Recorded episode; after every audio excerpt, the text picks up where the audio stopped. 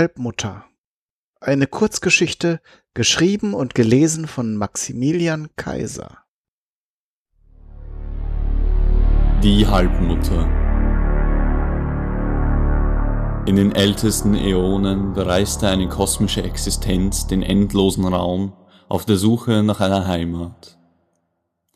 Sie fand einen großen, kalten Felsgiganten, den man damals Krak-Un nannte der erste Planet auf ihrem Weg durch das dunkle Nichts, der ihren Ansprüchen nahe kam.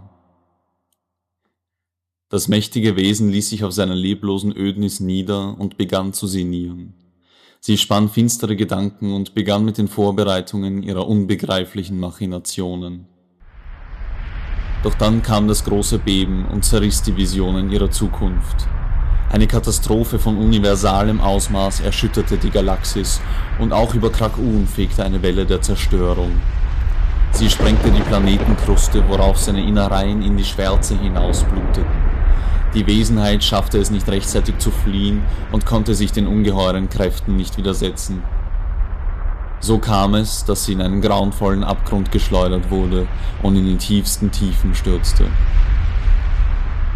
Mit ihrem Fall wandelte sich der einstige graue Felsgigant und neues Leben erblühte auf dem nunmehr kleinen Planeten, den man heute Erde nennt. Schon ewig leidet sie unter ihrem Schicksal. Ruhend in ihrem Gefängnis aus Stein und Finsternis verflucht sie ihr scheußliches Dasein. Selbst die mächtigsten Götter und Allwesen meiden diese misslungene Lebensform und fürchten ihr geiferndes Brüllen. Die wahnsinnigen Schreie, die Gestein zersplittern und den Erdboden erzittern lassen, tragen den unsäglichen Schmerz aller Zeitalter und den unermesslichen Hass auf die Lebenden in sich.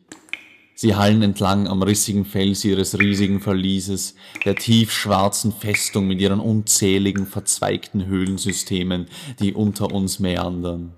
Diese Höhlengänge, die Adern unserer Welt, werden langsam aber konstant mit unnennbarem Horror geflutet. In einer schleimigen Brutkammer im Herzen des Gewölbes ruht ihr titanischer Körper.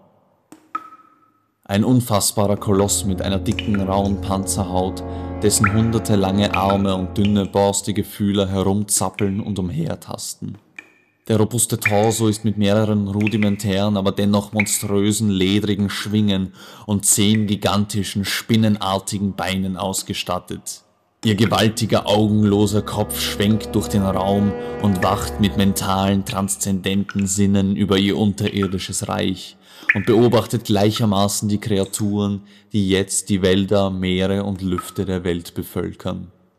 Der weiche, insektoide Hinterleib ist das markanteste und schaurigste Körperteil der Bestie. Dreimal größer als der Rest des Wesens und mit einem unheilvollen Glühen in seiner Mitte ist dieses fleischige Geschwür der Grund, wieso die Missgestalt diese hasserfüllten Schmerzensschreie aus ihrem zahnlosen Rachenschlund speit. Jede Minute schlüpft ein weiteres Dutzend ihrer verfluchten Kinder aus tausenden pulsierenden Poren, die von fluoreszierendem blau-grünlichem Körpersaft triefen. Wenn sie nicht in dem See aus Fruchtschleim ertrinken oder vom Gewicht ihrer Geschwister zerdrückt werden, dann kriechen sie aus der Brutkammer und durchleben ein kurzes, schmerzhaftes Dasein von einigen Stunden. Die tobende Mutter weint um ihre abscheulich verkrüppelten Geburten, Myriaden deformierte, halbtote Gestalten, die durch die Gänge schlurfen, während sie ihre verwesten Gedärme hinter sich herziehen kaputte Totgeburten einer verstoßenen Entsetzlichkeit, allein durch ihren Willen angetrieben, um ihre schändliche Arbeit zu verrichten. Und sobald eins der Kinder fällt und nicht mehr aufsteht, stürzen sich die anderen darauf, um die kraftlose Leiche auszuweiden. Von dem fauligen Fleisch wird gespeist und aus den brüchigen Knochen werden Werkzeuge gefertigt. Die gepeinigten Marionetten strömen still und stinkend in bestialischen Horden durch das irdische Mark nach oben. Mit Knochenhacken in ihren kalten Händen gehorchen sie dem Befehl ihrer rachsüchtigen Mutter.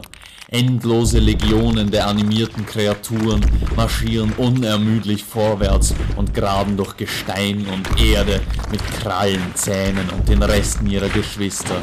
Sie nagen am Fundament unserer Welt und die große Mutter erwartet sehnsüchtig den Tag, an dem sie endlich die Oberfläche durchstoßen. Sie wartet auf den glorreichen Moment ihrer Befreiung.